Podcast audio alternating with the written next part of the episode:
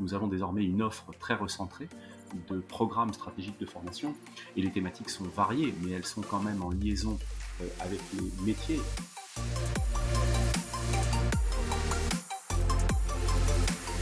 Bonjour à tous, je suis Clément Mélin, cofondateur de Headflex et vous écoutez le Learning Club, le podcast qui vous aide à repenser votre vision de la formation.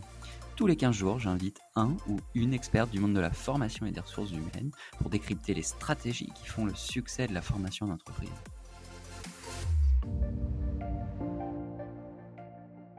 Bonjour à tous et bienvenue dans ce nouvel épisode du Learning Club. Je suis ravi de vous retrouver et je suis surtout ravi d'accueillir quelqu'un que vous connaissez certainement. En tout cas, si vous ne le connaissez pas, on est ensemble pendant une demi-heure et il va vous parler de ce qu'il a mis en place et ce qu'il est en train de faire au sein de Safran University, c'est Jean-Roch Houillet, Head of Learning and Digital. Bonjour Jean-Roch. Bonjour à toutes et à tous. On est ensemble, Jean-Roch, pendant une demi-heure pour parler de l'impact, de, l'employabilité, pour parler au final des transformations dans le monde de la formation qui s'opèrent euh, notamment encore plus vite hein, depuis quelques mois et depuis euh, cette crise sanitaire qu'on a vécue en 2020.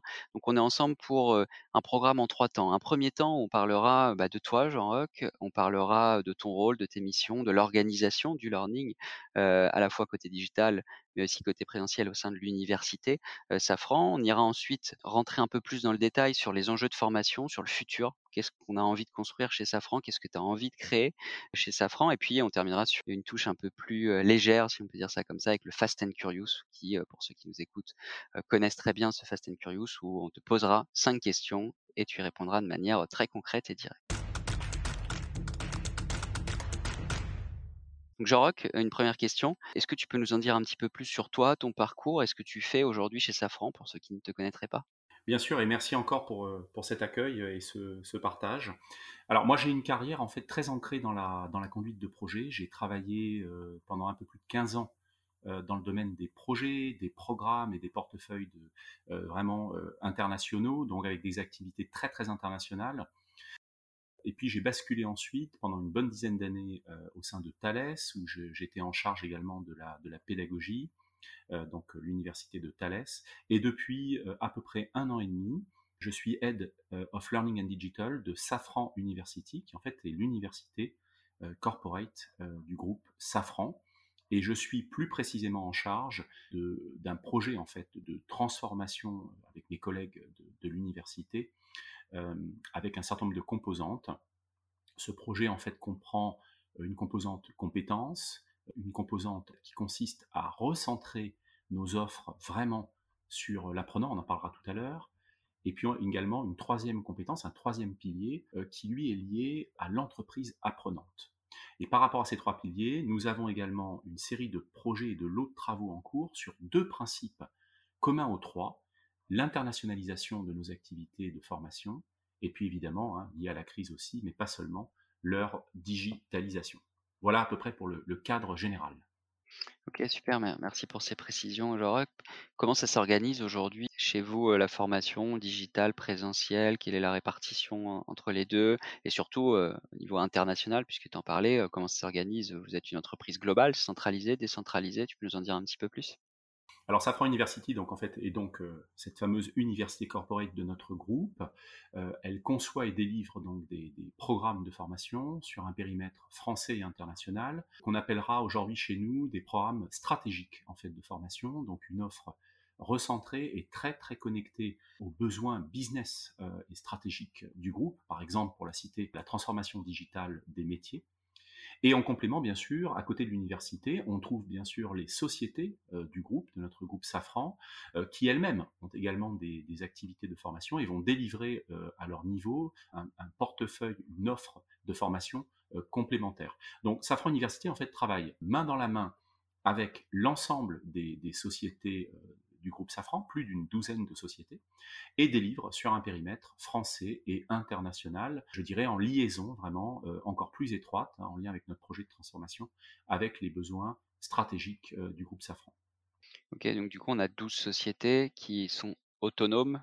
Il y a quand même une direction, j'imagine, générale et, globale qui est, qui est donnée par le, groupe Oui, en fait, euh, nous avons donc l'université euh, qui est au cœur, je dirais également de la, pédagogie, on va en parler dans un instant, et du digital, mais bien sûr, nos, collègues en société, qui ont aussi une organisation formation au sein de la société, euh, vont être appelés à délivrer, par exemple, des programmes société complémentaires des nôtres.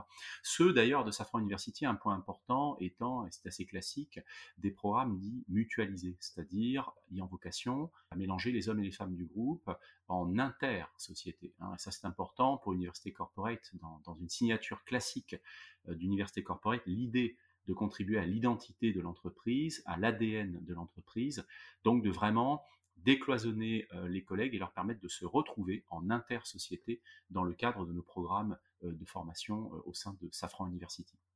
D'accord et Safran University, pour terminer peut-être sur cette première, partie cette introduction, c'est combien de personnes aujourd'hui?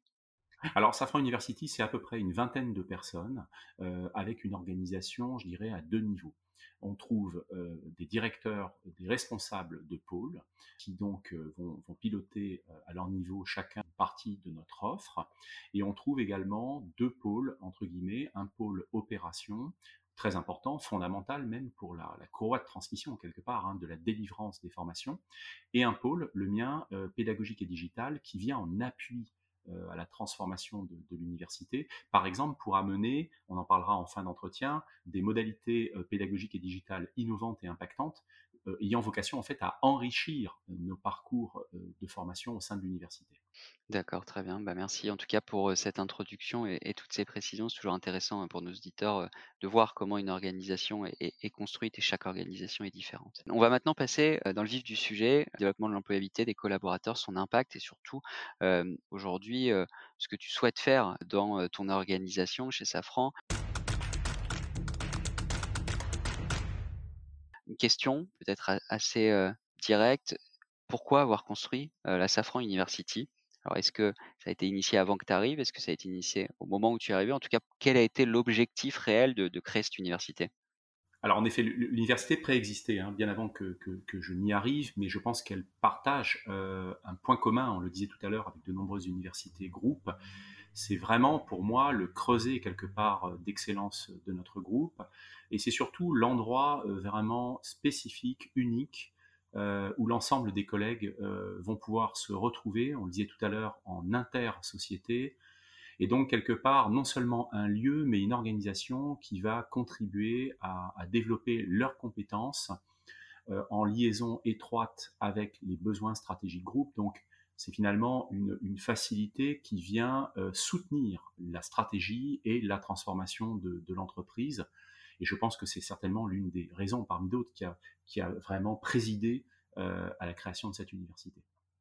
Ok, donc du coup, euh, j'imagine que cette université répond à des demandes de salariés, c'est son objectif. Euh, aujourd'hui, c'est quoi, selon toi, les, les, principales demandes des salariés? On va parler de Safran, bien évidemment, mais même plus globalement. Est-ce que, voilà, toi, tu identifies des, des, grandes tendances et tu te dis, voilà, comment on va y répondre dans le futur?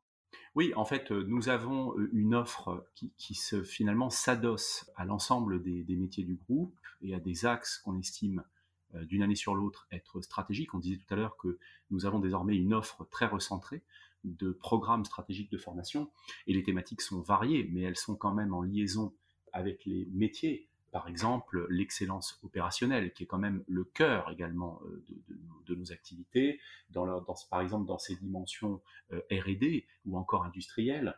De même que nous avons euh, une très belle offre sur la transformation digitale, qui est également essentielle, puisque l'ensemble des, métiers vont se retrouver à, muter quelque part, hein, y compris d'ailleurs, on n'en parle pas assez, mais y compris d'ailleurs la formation elle-même, humaine elle-même. Donc nous avons également ces points de préoccupation, travaille également beaucoup beaucoup sur la transition énergétique en ce qui nous concerne. Donc là encore des besoins euh, avérés et fondamentaux euh, d'évolution en matière de compétences des hommes et des femmes du groupe. De même qu'évidemment, nous avons une offre très importante aussi sur toute la partie performance, business et support. Et puis enfin, évidemment, et pas des moindres, une offre managériale très importante pour, euh, je dirais, adresser nos collègues managers à différents niveaux, et incluant d'ailleurs euh, des dimensions liées euh, au leadership, comme dans de, nombreuses universités d'entreprise. Donc en gros, une offre recentrée et en même temps structurée avec une réelle cohérence, c'est-à-dire une liaison forte au métier et redéfinie en fait avec des priorités nouvelles chaque, chaque année. D'accord et du coup, on parlait de transfo digital, on voit que c'est un gros enjeu, hein. On sait que les métiers, tu l'as dit, mais notamment les métiers RH aussi, heu, vont beaucoup évoluer dans les années à venir, évoluent déjà, hein, au final. La transfo digital, concrètement, si quelqu'un qui nous écoute se dit: «Tiens, qu'est-ce que Jean-Roch a mis en place? Qu'est-ce que, en tout cas, son organisation a mis en place?» c'est quoi concrètement une offre sur la transfo digital? Enfin, comment ça se matérialise chez vous? Oui, et bah, une offre sur la transformation digitale, en fait, ça va avoir une certaine transversalité, c'est-à-dire qu'on va, dans cette offre, mettre en évidence euh, un certain nombre de domaines en, très forte évolution. On peut en prendre un, hein, c'est le domaine de la donnée, euh, qui est un, essentiel aujourd'hui et qui est euh, finalement très transverse à un grand nombre de métiers qui demain pourront de façon très différenciée utiliser la donnée, par exemple dans des approches d'analyse, y compris d'ailleurs la formation, qui aujourd'hui ne l'utilise pas finalement de façon très très efficace. Euh, on va trouver aussi dans cette offre, par exemple, des éléments, par exemple, qui peuvent adresser la, cybersécurité, hein, qui est amplifiée euh, par le phénomène en fait de, démocratisation, par exemple, de la digitalisation des métiers, des activités, etc. Euh, on va trouver aussi euh, tout ce qui concerne les interfaces, ce qui peut concerner d'ailleurs aussi les modifications de comportement, parce que dans la transformation digitale, il y a également des histoires d'attitude et de comportement face aux outils numériques. Donc on a vraiment une offre euh, complètement mise en place avec les métiers et qui permet d'adresser toutes ces thématiques qu'on voit hein, dans pas mal, pas mal d'entreprises et qui permettent pour nous de répondre aux besoins véritablement stratégiques du groupe. Et du coup, ces, contenus, la question qu'on peut se poser aussi, c'est est-ce que vous les créez? Est-ce que c'est contenu maison? Est-ce que vous achetez des fois des contenus sur étagère? Est-ce que vous faites de la curation de contenu? Bref, comment vous, vous avez construit tout, toute cette offre? Alors il y a des deux. Par exemple, on peut très bien travailler avec des partenaires sur des sujets divers et variés comme l'usine 4.0. on peut aussi créer nous-mêmes je dirais que la, stratégie de création en interne est quelque chose qu'on on tend à, développer et à pousser. Euh, par exemple, on en parlera tout à l'heure avec l'écosystème hein, de formation. Dans notre euh, plateforme euh, d'expérience d'apprentissage, il se trouve qu'on est, voilà, on a le, bonheur d'avoir une plateforme très collaborative. Donc, on a énormément d'auteurs déclarés dans la plateforme, hein, plus de 400, euh, qui vont contribuer à la création ou à la co-création de contenus de formation euh, divers et variés. Donc je dirais, il y a un peu des deux. On, est aussi, on peut être tout à fait féru de partenariat avec des partenaires, je dirais, experts sur un créneau, parce que vous savez aussi que, par exemple, sur les sujets comme la transformation digitale, tout va très très vite. Donc euh, il, est, il est difficile de rester, je dirais, up-to-date hein, sur un sujet seul à l'intérieur. Donc il y a donc des idées de partenariat, on peut acheter également des solutions, on va avoir tendance aussi à les personnaliser, quoi qu'il arrive, hein, pour euh, vraiment, euh, je dirais, euh, leur donner une connotation davantage safran, c'est-à-dire liée au contexte d'application, ça c'est important il me semble pour nos apprenants, et puis enfin, comme on le disait à l'instant, on va aussi beaucoup créer, et pour ça on va le faire avec le fameux donc portail du digital, cette expérience d'apprentissage, où on a vraiment les outils auteurs nécessaires pour, pour le faire. Bah, en effet, c'est hyper intéressant, notamment un chiffre que moi je retiens, 400 auteurs. C'est beaucoup parce que le sujet, c'est souvent l'engagement des salariés pour créer du contenu et, faire du collaborative learning. Donc 400 auteurs, moi j'ai une question, c'est comment vous faites pour les animer et surtout, et c'est peut-être le plus important, comment vous validez les contenus qui, sont créés? Alors, ce qui est intéressant vraiment, j'ai récemment publié un article là-dessus hein, sur la décentralisation du, learning, qui moi, je pense, en cas l'avenir hein, pour les, les, les, structures de LND, euh, euh, les universités corporate, c'est-à-dire l'idée que chacun sait quelque chose et peut contribuer au savoir, l'université se positionne dans un espèce de changement de posture, c'est-à-dire une posture de facilitation dont on parle depuis longtemps d'ailleurs dans la salle de classe. Eh bien, c'est un petit peu la même chose en matière d'accompagnement. Donc aujourd'hui, en ce qui concerne nos auteurs, il y a déjà des relais avec, on les citait tout à l'heure dans l'organisation, les responsables de pôle qui vont avoir la charge des contenus et qui eux-mêmes peuvent encadrer un certain nombre d'auteurs sur les thématiques euh, qu'ils ont nécessité de développer. On a également mis en place des parcours obligatoires pour les auteurs, c'est-à-dire que pour être déclaré auteur dans le portail du digital, il faut avoir été qualifié euh, via le parcours qui nous permet de, euh, je dirais, labelliser quelque part nos auteurs. Et puis enfin, bien sûr, en, cours de création, de conception, on va pouvoir aussi, le cas échéant, les appuyer, soit les responsables de pôle, soit mon équipe au centre, en fonction des sujets qui sont portés, pour évidemment, en permanence, euh, c'est un duo, les professionnaliser et les autonomiser, dans cette approche justement de décentralisation et de changement de posture de l'université. D'accord et donc du coup, avec une dimension internationale, j'imagine? Oui, on a des auteurs bien sûr, heu, par exemple pour les aspects «anglophones» entre guillemets de nos de nos contenus, heu, même si sur l'international on a encore beaucoup, beaucoup de choses à développer. Mais l'idée c'est que nos programmes stratégiques de formation ont une délivrance française et mondiale.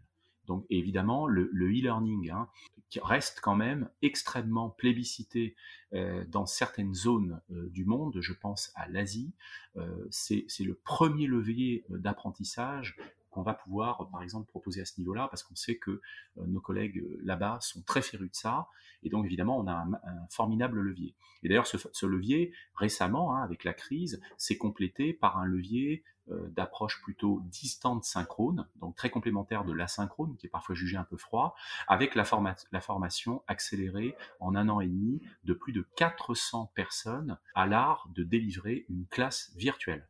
Et ça, c'est une nouvelle compétence en soi. Et on, le disait tout à l'heure, là, on a un bel exemple de mutation euh, du métier de la formation, elle-même impactée par le numérique. Aujourd'hui, ce ne sera pas évident pour un formateur sur le marché de l'emploi, on parlait tout à l'heure d'employabilité, à mon avis, d'aller chercher un poste sans avoir la brique classe virtuelle euh, à son actif. Totalement euh, en phase avec toi.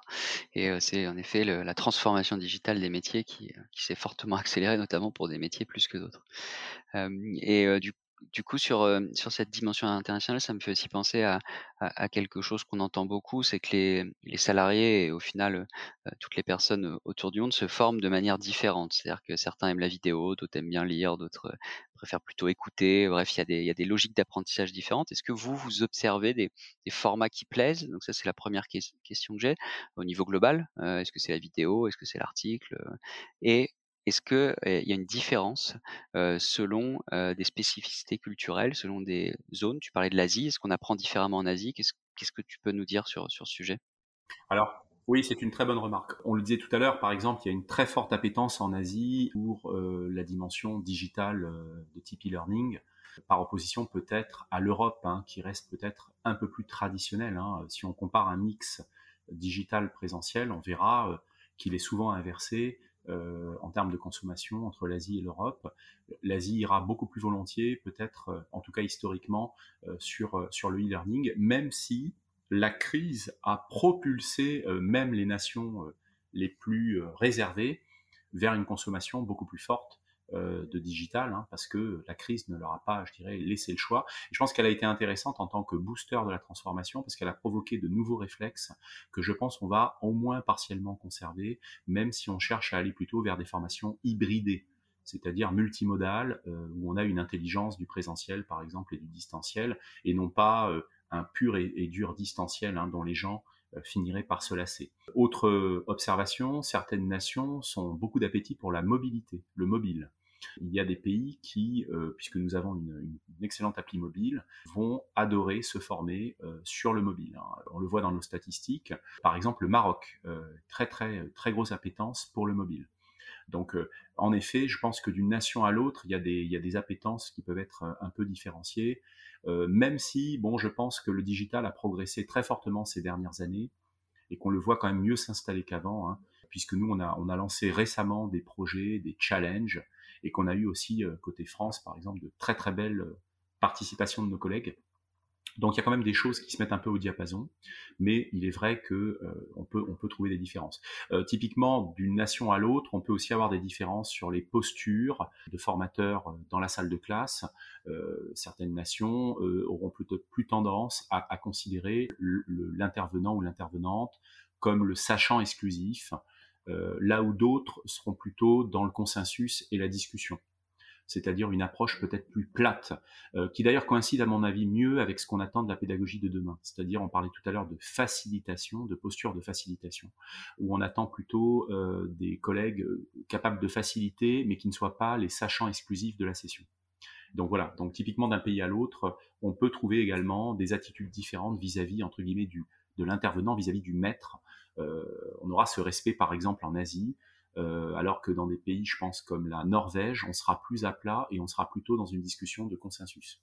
Ouais, donc vraiment des spécificités selon les, zones géographiques et, c'est pas c'est pas étonnant. Mais en tout cas, moi j'ai une, autre question. Tu parlais de digital, de présentiel. Si on, on focus vraiment sur le digital, sur les formats, vous euh, vous avez une préférence quand vous créez ou en tout cas quand vous avez des, formats que vous mettez à disposition? Quand je dis ça, c'est est-ce que vous pensez que c'est plutôt la vidéo et toi à titre perso qui, fonctionne? Est-ce que tu dis que c'est la diversité des formats Qu'est-ce qui fonctionne? L'approche est plutôt, et nous avons mis en place, et on a publié là-dessus aussi récemment, un plan d'innovation pédagogique et digitale, qui a une vertu, je pense, principale, c'est de garder une longueur d'avance sur les, approches pédagogiques possibles et les outils éventuellement qu'on peut, euh, qu'on peut leur, leur, associer.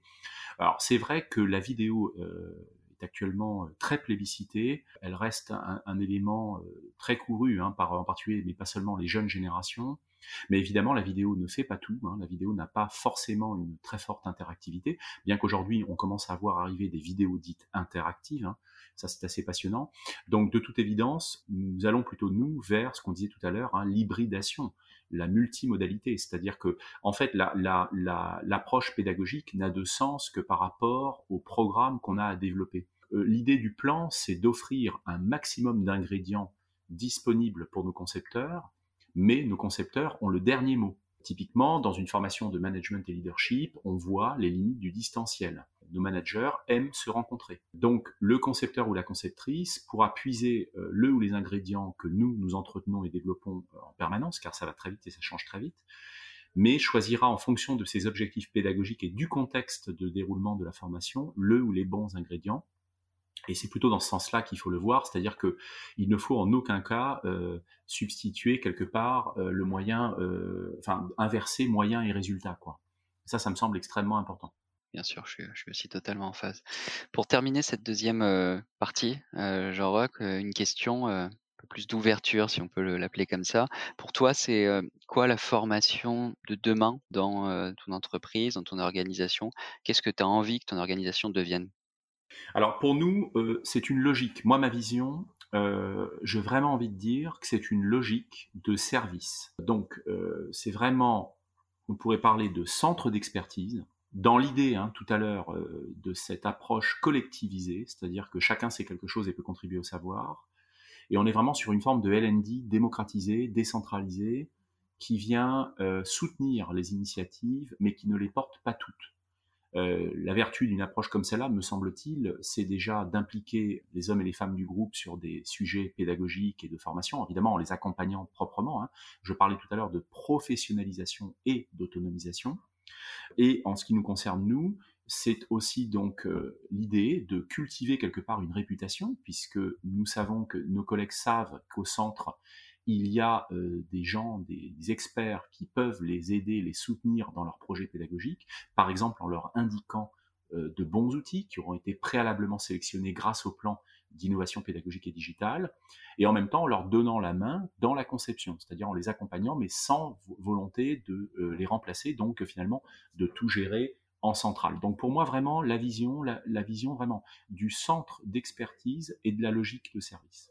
Très intéressant. Donc, le centre d'expertise, c'est ce qu'on retient avec cette logique de service. Merci pour, pour tous ces éléments, Jean-Roch. On va passer maintenant à la troisième et dernière partie de cette émission. Donc, c'est ce que je vous disais en introduction, ça s'appelle le Fast and Curious pour ceux qui nous écoutent pour la première fois. Donc, quelques questions que je vais te poser de manière très directe. Il faut que tu répondes le, le plus rapidement et le plus concrètement possible, Jean-Roch. Première que j'ai à te poser, c'est un outil de formation que tu souhaiterais nous partager, partager à tous ceux qui nous écoutent?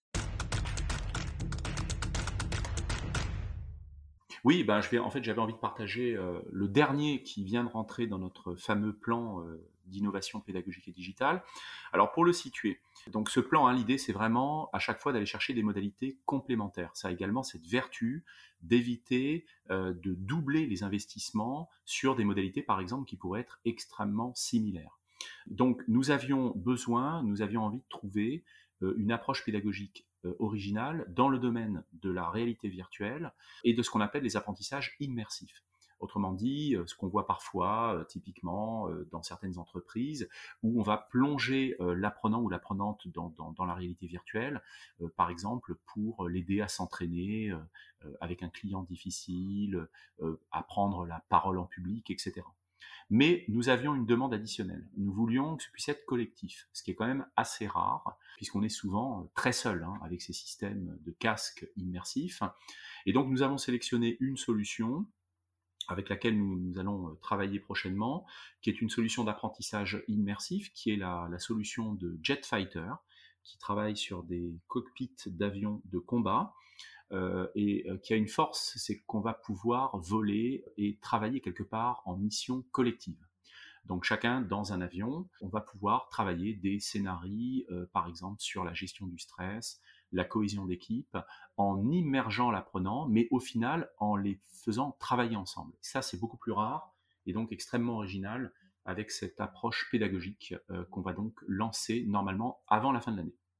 Ok, donc Jet Fighter, si, euh, j'ai bien entendu. Donc, le plan d'innovation pédagogique et digitale, c'est juste rebondir et, très rapidement, on referme la parenthèse après. C'est, un projet qui vous permet au final d'identifier, j'imagine, de benchmarker, de, de regarder des solutions telles que Jetfighter pour ensuite les tester?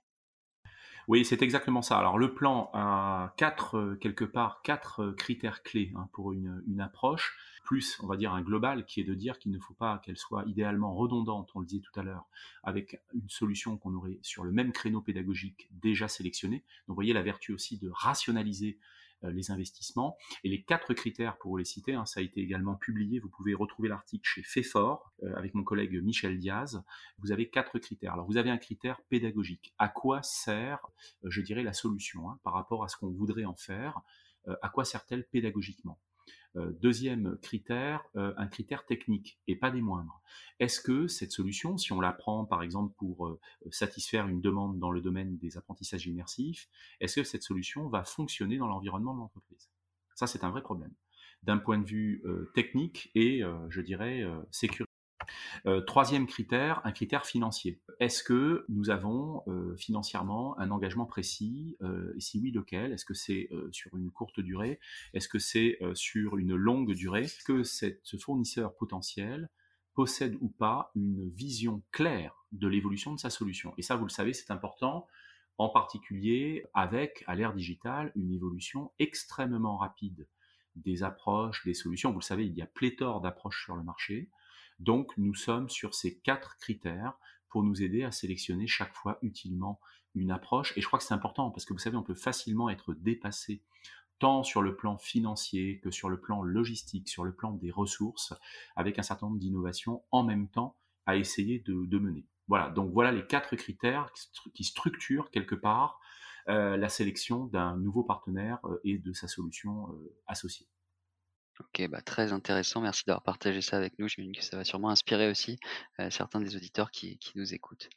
On passe, euh, à une autre question, euh, Jean-Roch, une ressource. là, on est sur les questions ressources que tu vas nous recommander et une question, du coup, sur un livre ou un podcast, as le choix, que tu nous recommanderais aujourd'hui?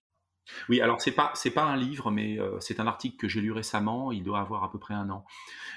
c'est un article de mémoire de BCG, donc euh, Boston euh, Consulting Group, très passionnant, qui est euh, centré sur l'évolution en fait de la LND et en particulier avec la crise très amplifiée, une reconnaissance nouvelle quelque part hein, de l'importance de la formation dans les entreprises, hein, qui va jusqu'à proposer que les Chief Learning Officers rejoignent les COMEX des entreprises. Donc cet article en fait de BCG s'appelle Why It's Time to Bring Learning to the C-Suite c'est un article qu'on peut trouver, je pense, en ligne sur, euh, Internet, donc qui a été publié de mémoire en 2020 et qui propose aussi une présentation extrêmement intéressante des nouveaux métiers de la LND, donc euh, auxquels on peut s'attendre avec euh, ces modifications profondes que subit la formation depuis quelques années. OK, bah, très intéressant et pour ceux qui, euh, nous écoutent, hein, on met à chaque fois le le les liens vers, euh, toutes les ressources quand elles sont disponibles en commentaire, euh, du podcast, description, donc vous pourrez les retrouver, à cette occasion. Un blog ou un site, peut-être un influenceur qui t'inspire et que tu souhaiterais nous partager? Alors il y en a deux en fait, hein, je me permets d'en donner deux. Il y en a un, où je regarde beaucoup et je suis aussi, vraiment, assez présent, c'est c'est le site de, la newsletter, e-learning fait fort.